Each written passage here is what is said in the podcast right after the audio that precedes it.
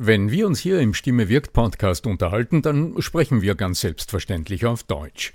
Wie geht's dir mit anderen Sprachen? Sprachenlernen ist heute so wichtig wie nie zuvor. Und deshalb freut es mich so sehr, dass die Sprachenlernplattform Bubble in den nächsten Wochen diesen Stimme wirkt Podcast unterstützen wird. Mit Bubble hast du Zugang zu 14 verschiedenen Lernsprachen. Du kannst Bubble am Handy über die Bubble App oder über die Desktop-Version nutzen. Du wirst von muttersprachlichen Experten trainiert und du trainierst deine Aussprache mit der Spracherkennungssoftware.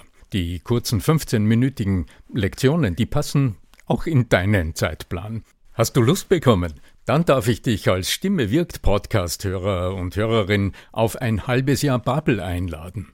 Denn mit dem Code Stimme wirkt zahlen Hörerinnen für sechs Monate und erhalten zusätzliche weitere sechs Monate ihres neuen Bubble-Abos geschenkt. Du zahlst also für sechs Monate und lernst ein ganzes Jahr.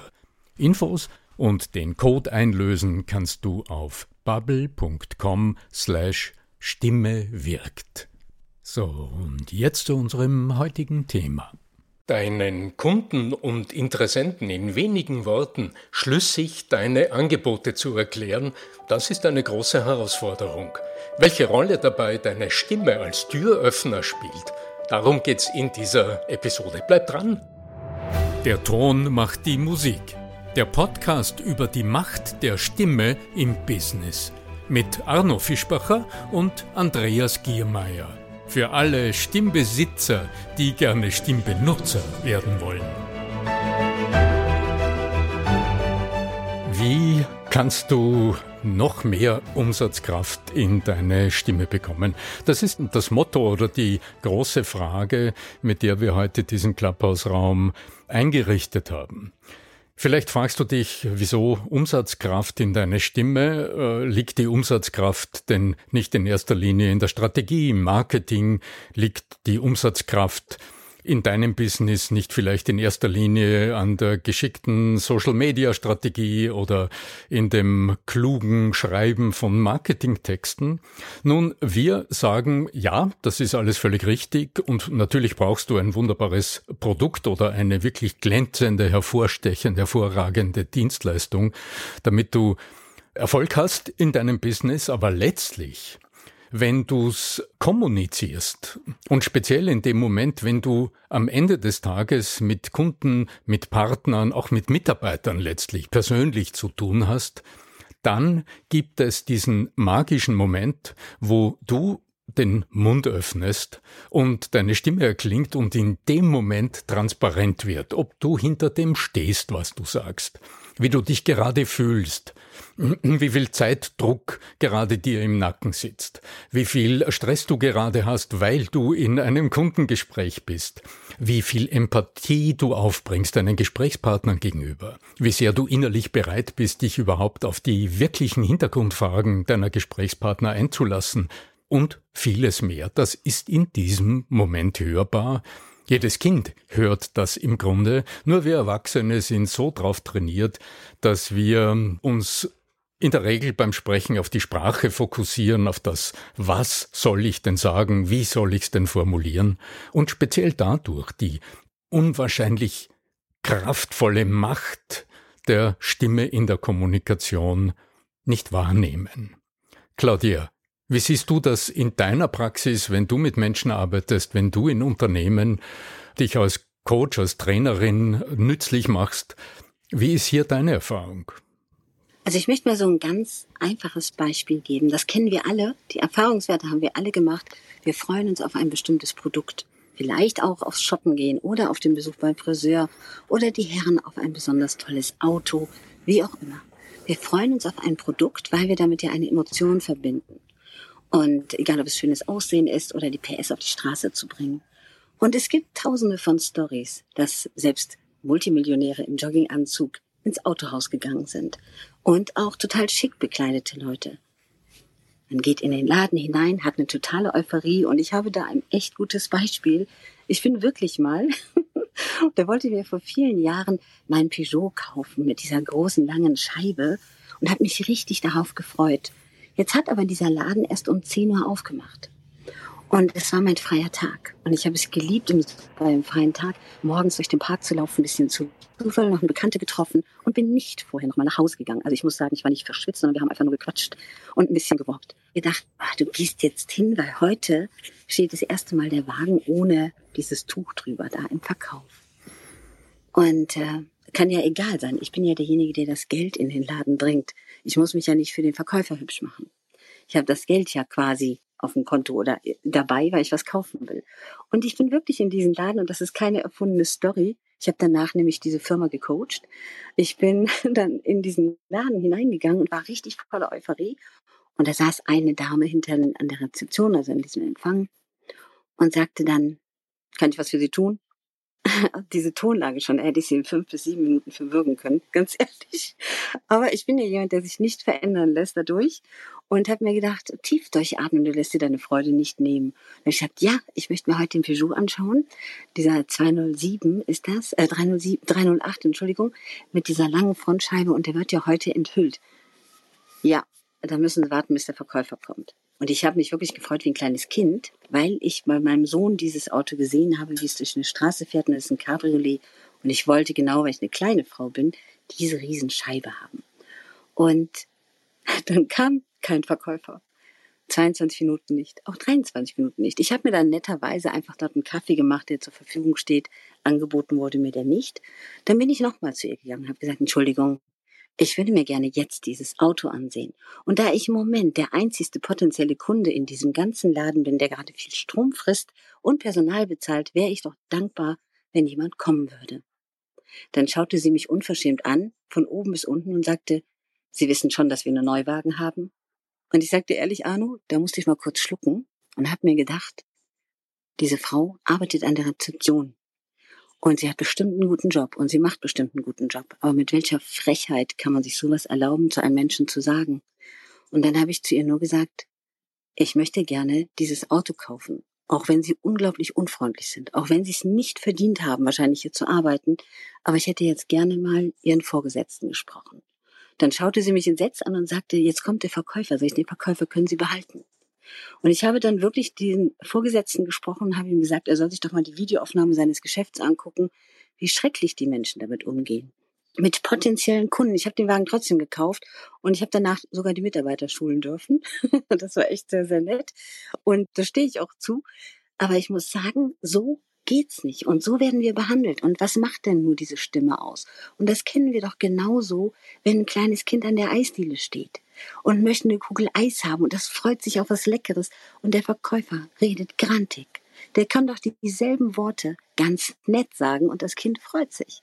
Und egal, ob es Erwachsene sind oder Kinder, die Stimme im Verkauf macht den Umsatz unglaublich viel aus. Du kannst sofort mit wenigen Art und Weisen der Betonung den Gewinn extrem minimieren. Und ein anderes Beispiel ist dafür, dass zehn Verkäufer dieselben Worte sagen können und einer macht Top-Umsätze und der andere den Mindestlohn. Was sagst du, Arno? Stimmt's oder vertue ich mich da? Ich kann nur innerlich nicken. Ich finde es ja sehr bemerkenswert, dass du gerade erzählt hast, du hast das Auto dennoch gekauft. Also ich muss sagen, ich hätte wahrscheinlich ähm, am Absatz äh, umgedreht und ich hätte. Ich deswegen gekauft, lieber Arno, weil ich weiß, dass das Unternehmen, das Unternehmen oftmals nicht weiß, dass ihre Mitarbeiter die Kunden vergraulen. Schließlich bilde ich ja Menschen aus in dieser Hinsicht. Und darum war es mir auch ganz wichtig, zu dem Unternehmer oder beziehungsweise in dem Sinne dem Geschäftsführer zu gehen und ihm das mal klar und bewusst zu machen, was da eigentlich passiert. Weil die Verkäufer vergraulen in dem Moment oder die Mitarbeiter das Geld des Unternehmens und verbrennen es einfach. Und darum, ich lasse mich ja auch nicht abbringen von meinen Zielen. Und darum habe ich mir gedacht, nein, die Frau ist das nicht wert, weil sie ist ja nur ein Mittelstück. Aber dieses Mittelstück kostet die Unternehmen ein Vermögen. Mhm. Ja, es ist äh, die äh, viel äh, geschmähte Macht der Stimme. Ich finde es so interessant, denn ähm, wenn ich so im Alltag mit Menschen spreche und die mich dann fragen, was, äh, was tun sie denn beruflich? Und ich sage, ich bin Business-Stimmcoach, dann schauen mich immer wieder Menschen ganz überrascht an und fragen sich innerlich, das kann ich, das, das kann man so schön an den Augen ablesen, was um Gottes Willen kann man denn da trainieren? Ist denn die Stimme nicht irgendetwas, was man einfach hat? Und das ist meine Stimme und, und was soll ich da mit meiner Stimme tun? Es hat vielleicht manchmal jemand eine unangenehme Stimme, denken die dann, und was tut man da im Training? Und in der näheren Diskussion oder wenn es dann zum Gespräch kommt, dann bin ich immer ganz überrascht, wie viele Beispiele, so wie du gerade erzählt hast, Menschen täglich erleben, bei denen Stimmen entweder langweilig sind, das erleben viele Menschen heute, bin ja neugierig auch nachher in der Diskussion, wie es euch äh, geht, die ihr gerade zuhört, heute in dieser Online-Kommunikation, wo du ich weiß nicht, irgendeine Präsentation online hörst und du weißt nach einer halben Minute, wie anstrengend die nächste halbe Stunde werden wird. Einfach weil jemand was Interessantes hat, aber nicht in der Lage ist, es auch wirklich adäquat in einer interessanten, anregenden Art und Weise, so dass du leicht zuhören kannst, äh, äh rüberbringen kann. Und dann plötzlich. Mach doch mal ein Beispiel, lieber Arne. Mach doch mal so ein Beispiel. ein Beispiel für euch, ihr Lieben, weil dann hat man es wirklich sofort quasi vor Augen, auch wenn man es im Ohr hat, wie unterschiedlich das ist, wenn der Arno jetzt mal monoton redet und ihr müsstet da mal eine halbe Stunde zu. Ja, es ist, ähm, also die, die Wirkung der Stimme ist ein ein essentielles Attribut in der Kommunikation. Die Forschung zeigt ganz deutlich, dass die Wirkung der Stimme im Gehirn des Zuhörers oder der Zuhörerin bereits äh, deutlich äh, messbar vorher wahrgenommen wird, bevor, bevor überhaupt die Worte im Gehirn verstanden werden. Und das ist ein wesentlicher Aspekt, dass die Wirkung der Stimme heute nachvollziehbar und wissenschaftlich und so weiter und so weiter und Vielen so fort. Ausführung. Und wenn Sie mir das jetzt genauer beschreiben würden, wäre ich Ihnen auch dankbar, weil die Leute freuen sich bestimmt, wenn das jetzt hier so noch 30 Minuten.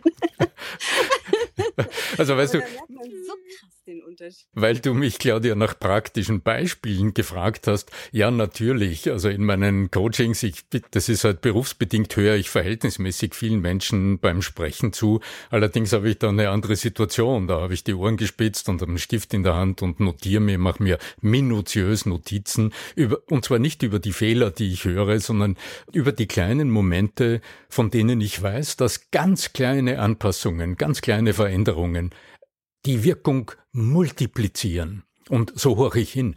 In meinem persönlichen Arbeitsalltag, wenn ich ein Video anklicke, das mich interessiert vom Titel her, und äh, ich höre es so, wie ihr wisst schon, ja, wenn so pushy Stimmen da klingen, ich höre einfach nicht hin. Also ich tu mir das nicht an.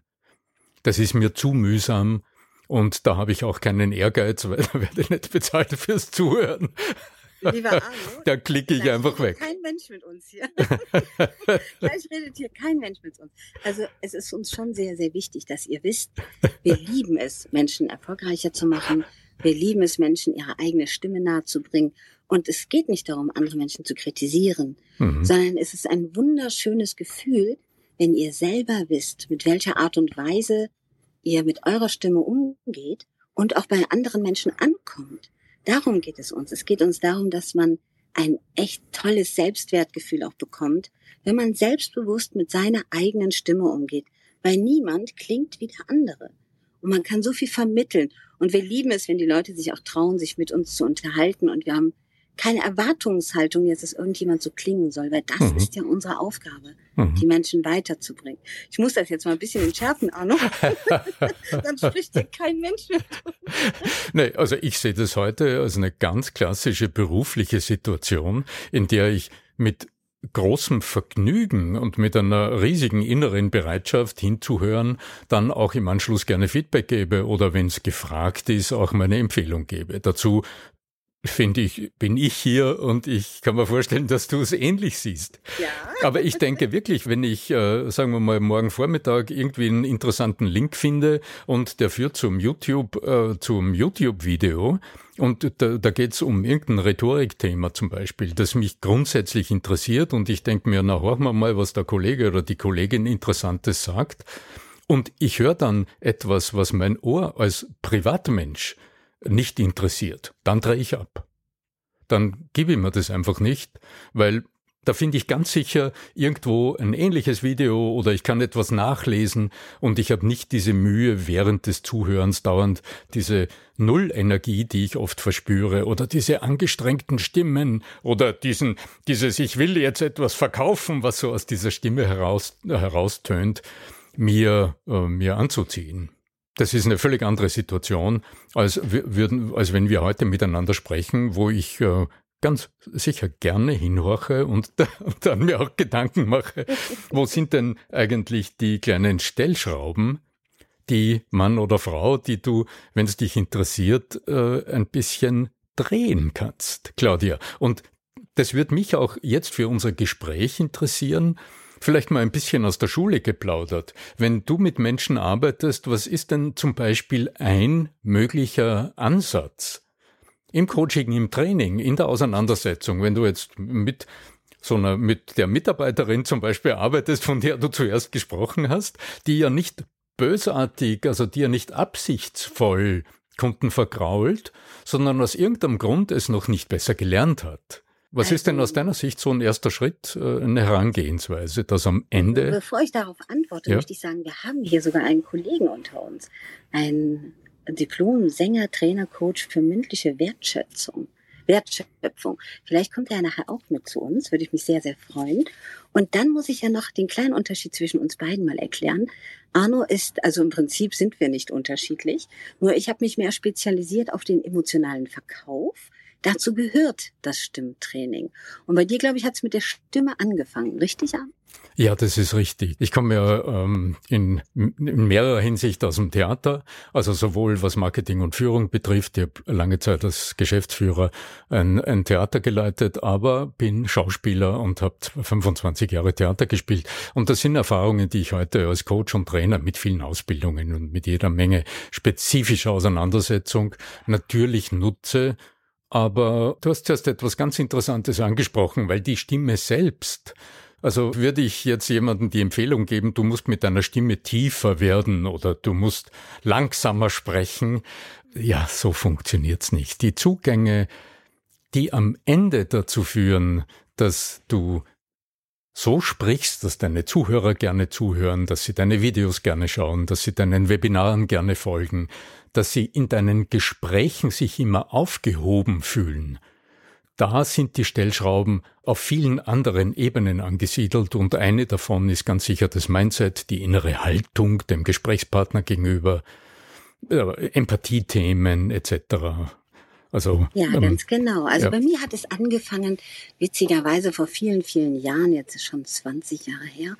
Und ich kam ursprünglich aus der Gastronomie und hatte dann das Problem, dass ich eine Weile nicht in der Gastronomie arbeiten konnte aus gesundheitlichen Gründen mhm. und habe ersatzweise, witzigerweise, in einer Inkasso-Firma telefoniert. Weil ich war ja selbstständig als Gastronom und konnte mich dann ein Jahr nicht mehr richtig bücken. Und dann habe ich gedacht, was kannst du denn dann machen? Ich war ja immer nur Gastronomie gewöhnt und immer nur selbstständig. Und dann bin ich ähm, in eine Inkasso-Zentrale gegangen und nach drei Wochen, oh, hallo Regina. Und nach drei Wochen sagte man mir, hör mal, wie machst du das? Die Leute, das ging um Luxusartikel, wo Leute wütend waren, dass sie die nicht bezahlt haben, wegen Dienstleistungsfehlern.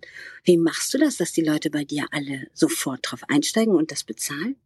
Da habe ich gesagt, wie meint ihr das? Wie mache ich das? Ich rede mit den Menschen. und, dann und dann hieß es wirklich, dass also meine Verkaufszahlen innerhalb von drei Monaten besser waren wie die von Leuten, die 15 Jahre da waren. Und dann kam das Angebot, also schon 25 Jahre her, denke ich gerade drüber nach, dann kam das Angebot, kannst du das den anderen auch beibringen? Mhm. Da habe ich gedacht, okay, Mhm. Ich nehme mal drei Leute und probiere das mal aus. Mhm. Und eine war wirklich lernresistent, so viel zum Thema, mhm.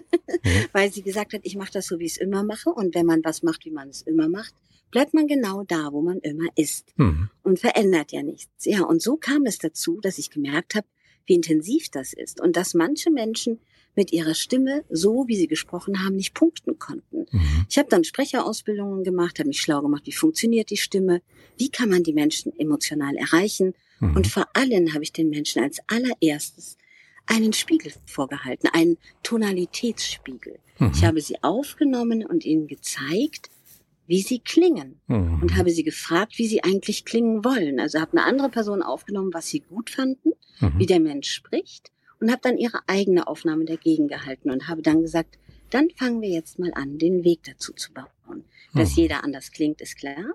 Aber wie transportiere ich welche Emotionen? Wie kann ich den Menschen wirklich zuhören und reagieren? Was spüre ich in mir, wenn du mit mir sprichst? Mhm. Jetzt sage ich erstmal schnell Regina Hallo. Das toll, dass du da bist, Regina.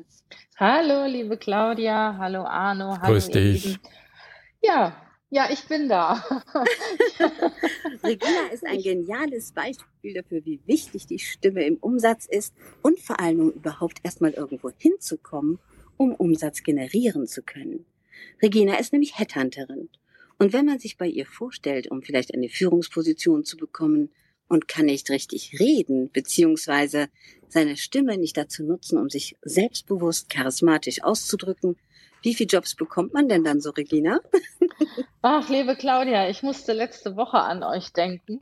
Da hat mich eine Bewerberin angerufen und die hat ganz, ganz leise und sehr undeutlich gesprochen.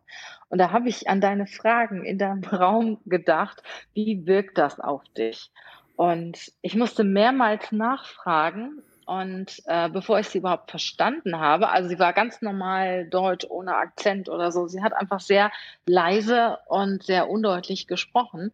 Und ähm, ja, also es hat dazu geführt, dass ich sie auch nicht eingeladen habe. Mhm. Ja, und da habe ich an eure Worte gedacht und habe gedacht, Mensch, was macht die Stimme aus? Ich muss dabei allerdings auch sagen, sie hatte sich für eine Funktion als meine persönliche Assistentin beworben und da brauche ich jemanden, der gut telefonieren kann, der mit den Menschen auch sprechen kann. Und hätte sie sich jetzt als Softwareentwicklerin zum Beispiel beworben, da wäre das jetzt nicht so wichtig gewesen. Aber in diesem Fall äh, habe ich definitiv an eure Worte gedacht und ähm, sie hat die Chance leider nicht bekommen. Mhm. Das ist super interessant, weil wenn man jetzt mal überlegt, die Kompetenz im Gehirn, sage ich mal, mit allen anderen, was sie kann, wird sie ja gehabt haben. Sonst hätte sie sich wahrscheinlich nicht darauf beworben aber die Art und Weise ihres Auftretens, ihres sprachlichen Auftretens, das war der Knackpunkt, oder? Ja, obwohl das ja auch ein Stück Kompetenz ist, ne? weil äh, diejenige oder derjenige, der für mich arbeitet, hat halt einen sehr starken Kundenkontakt und ähm, Kontakt mit Bewerbern und so weiter. Und da wird auch sehr viel telefoniert. Deshalb zähle ich das jetzt auch mal mit zur Kompetenz, die vorhanden sein muss. Definitiv. Arno, was sagst du denn dazu? Äh, überhaupt keine Frage. Immer wieder. Über, Aber über sie hat wahrscheinlich alles andere an Wissen, was du sonst aufgelistet hast, hätte sie gehabt. Oder? Das weiß ich gar nicht, du. Das habe ich mir gar nicht. So weit ist es nicht gekommen. Ja, genau. habe mhm. ich mir gedacht. Mhm. Darauf wollte ich nämlich raus. ja, ich denke, die, Kom die Kommunikationskompetenz, die du hier ansprichst, die ist mittlerweile auch in vielen technischen Bereichen immer stärker, die rückt immer stärker in den Vordergrund. Ich habe mich gerade äh, vor wenigen Tagen mit ähm, einem äh, Experten, mit einem Wissenschaftler unterhalten, der äh, in Innsbruck am MCI unterrichtet, also einer privaten Universität. Ähm, und dort ging es ganz konkret um äh, Ingenieure, also um Techniker. Und da hat sich dann auch im Gespräch herausgestellt, dass die Sach- und Fachkompetenz dieser äh, Ingenieure, auf das ist das eine, aber heute selbst innerhalb des Unternehmens äh, spielt die Kommunikationskompetenz auch in technischen Berufen, durchaus auch in der IT, eine immer größere Rolle, weil es so gut wie keinen Menschen mehr gibt, der ganz alleine in seinem Kämmerchen zum Beispiel programmiert. Also Programmieren ist gut, aber Größere Projekte, die werden nicht von einem Menschen alleine getan, sondern da gibt's immer Teams und diese Teams müssen abgestimmt aufeinander arbeiten und damit das funktioniert, das erledigt der Computer nicht von selbst. Da geht's ausschließlich um die Kommunikation. Und wenn dort Sand im Getriebe ist, wenn dort Missverständnisse auftauchen, wenn dort die Stimmung schlecht ist oder wenn Leute nicht in der Lage sind, ein Meeting mal zügig durchzuführen, also nicht in der Lage sind, auch mal ein Gespräch zu führen oder auch mal ein kleines Teammeeting so zu gestalten, dass alle das Gefühl haben, es ist zielgerichtet, es geht was weiter und hier steckt wirklich Elan äh, dahinter, äh, dann ist die Luft aus Projekten draußen und das kostet unendlich viel Geld. Regina, ich weiß nicht, wie hier deine Erfahrung ja, ist. Äh, da muss ich dir recht geben. Also denke ich gerade an meinen Sohn, der ist ja auch Ingenieur und der ist heute nach Mailand gefahren, wo er sein Unternehmen zwei Wochen auf einer Messe vertritt. Und das ging natürlich nicht, wenn er nicht gut kommunizieren könnte. Das äh, würde überhaupt nicht funktionieren. Also ich sag mal, ab, ich bin absolut bei dir. Bei den meisten IT-Berufen auch und technischen Berufen wird heute auch verlangt, dass man mit den Projekten arbeitet, dass man auch sprechen kann, dass man auch sich auch mit einem Kunden unterhalten kann und nicht nur in mhm. seiner mhm. technischen Welt bleibt.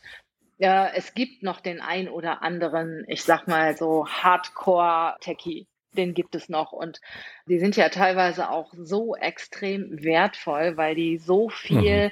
Kompetenz sich erarbeitet haben in einem Unternehmen, so viel Wissen haben. Oft sind ja die ganzen Entwicklungen gar nicht dokumentiert und die Unternehmen sind auf die Leute angewiesen, die da auch wirklich die, mhm. die ähm, Produkte entwickeln entwickelt haben, die Softwareprodukte entwickelt haben und so weiter. Es wird aber immer weniger, da gibt es dir völlig recht. Ich stelle mir das jetzt so vor, wie äh, der Programmierer, der die allererste Stimme.at-Webseite programmiert hatte, das war ein solcher. Also blass, also keine Sonne sieht, weil er grundsätzlich nachts gearbeitet hat. Weil in Gesprächen war es ein bisschen heikel. Wenn ich was von ihm wollte, dann wusste ich, wenn ich nach 21 Uhr ihm eine E-Mail schreibe, dann kriege ich eine Antwort in der Früh nicht. das klingt interessant. Das ist so das, das Nerd, das Bild eines Computer-Nerds, der nur sich und seine Tastatur kennt und ansonsten, ja genau, äh, mit niemandem persönlich kommuniziert. Aber das ist, glaube ich, ein Auslaufmodell Modell. Und vielleicht ja, gibt es den, den einen oder anderen und der wird dann, wie sagt man, akzeptiert als, als Alien sozusagen. Als, äh, ja, ich muss, sagen, ich muss sagen, die richtig, richtig guten Programmierer, die ihre Zahlen im Kopf haben und die so extrem logisch denken können, die reden nicht gerne. Mhm. Also äh, das merke ich immer wieder. Also das ist wirklich wie ein Sechser im Lotto. Wenn du mal einen ganz klassischen Entwickler findest, mhm. der sprechen kann. Mhm. Also ich habe ich habe ich habe zum Beispiel auch einen genialen Entwickler, der für mich arbeitet, ist ein externer und der telefoniert nicht. Mhm. Also dem muss ich alles schreiben und der macht mir 100.000 Screenshots und alles Mögliche. Aber wenn ich mal sage, komm mal, äh, gib mir mal einen Telefontermin oder so, das ist echt krass. Denn dann schickt der mir irgendwie so einen Zugang, dass er dann direkt auf meinen Bildschirm kann, aber mhm. reden tun wir immer noch nicht miteinander. aber der ist wirklich echt gut. Ja, ich, ich, sehe das durchaus auch als Karrierethema. Denn äh, ist es äh, im Coaching, ich habe gerade äh, einen interessanten Auftrag von einem Wiener Softwareunternehmen, von einer Software-Schmiede, die Software für Steuerberater und äh, Buchhalter äh, herstellt. Offensichtlich was ganz Besonderes. Ich kenne mich in dem Bereich nicht wirklich aus, aber so sehe ich das auch von ihrem Volumen und äh, von der Art und Weise, wie die arbeiten. Und sobald du dort in diesem Unternehmen dann ein Teamleiter bist oder ein Projektleiter für einen Aspekt des Produkts zuständig bist, dann hast du plötzlich einmal im Jahr die Aufgabe, das diesmal auch so wie letztes Jahr online im Rahmen einer Kundentagung deinen Kunden zu präsentieren. Und jetzt wird's heikel. Denn jetzt ist es plötzlich karriererelevant, ob du das, was du intern in irgendeiner Weise vielleicht per E-Mail abwickelst, dann in der Lage bist, in 40 Minuten mit deinen Kunden so zu besprechen, dass sie überhaupt am Rechner bleiben. Äh, wir wissen ja, wie das ist, wenn hier am Bildschirm irgendwas nicht so interessant ist, dann drehen wir halt den Bildschirm ab und dann erledige ich meine E-Mails und irgendwer quatscht dann halt parallel und ich horch wieder hin, wenn es wirklich interessant wird. Weil du zuerst genau davon gesprochen hast. Du hast gesagt, der allererste Schritt, wenn es um die eigene Stimme, um das eigene Sprechen geht, ist ja immer, wie tu ich's denn eigentlich? Und da bietest du ja auf deinem Insta-Kanal, Instagram-Kanal auch ein wirklich erstklassiges Hilfsmittel dazu an. Magst du uns da noch ein paar Zeilen sagen dazu, ein paar Töne sagen dazu? Das war gut. Ja, ich habe so einen kleinen Minikurs erstellt, den schenke ich auch gerne den Menschen, weil ich es liebe, wenn die Leute ihre eigene Stimme gerne hören, gerne mit anderen sprechen. Und wenn ihnen bewusst wird, wie wertvoll das ist, dann schickt mir doch einfach über Instagram eine Nachricht oder eine E-Mail mit dem Wort Geschenk. Und da habt ihr einige Übungen drin, wie ihr wirklich selber erkennen könnt, wie ihr wirkt, wie ihr klingt, woran ihr euch verbessern könnt. wirklich total einfach im Umgang. Wenn ihr das gewissenhaft durcharbeitet, habt ihr unglaublich große Fortschritte gemacht. Und das schenke ich euch gerne. Und beim Arno könnt ihr auch noch was Wunderbares entdecken. Da könnt ihr nämlich einen Stimmtest machen. Verrate doch noch ein bisschen mehr darüber, Arno. Ja, sehr gerne. Also ich habe oft die Frage gekriegt, naja, wie kann ich jetzt, ohne dass ich gleich ein Coaching buche oder irgendwie das Fass aufmache, von dem ich noch gar nicht weiß, wohin es mich führt, wie kann ich denn den einen allerersten Schritt machen? Und dann habe ich mich hingesetzt und habe mir diese Frage mal gestellt und herausgekommen ist ein Stimmetest auf arno-fischbacher.com auf meiner Webseite. Da klickst du einfach drauf und dann führe ich dich durch eine kleine Anzahl von Fragen, wo du dich selbst reflektieren kannst und am Ende erhältst du auch eine finde ich wirklich ähm, gu gute Auswertung, die dir hilft, dich einzuschätzen mit äh, Hinweisen auf das, was da offensichtlich zu deinen Stärken zählt, aber auch ein paar Vermutungen äußert, äußert was denn unter Umständen die Kehrseite sein könnte und wo es lohnen würde, den Blick oder das Ohr nochmal drauf zu richten. Nächste Woche Sonntag werde ich beide Links hier hineinpacken dann könnt ihr das direkt bei uns bei Finde deine Umsatzstimme Club finden. Dann ist es noch einfacher. Ganz genau. Also dann noch als Schlusswort an unsere Hörer, die uns auf Instagram hören. Dieser Raum auf Clubhouse, den hört ihr jeden Sonntag um 18.30 Uhr. Finde deine Umsatzstimme. Alles Liebe allerseits.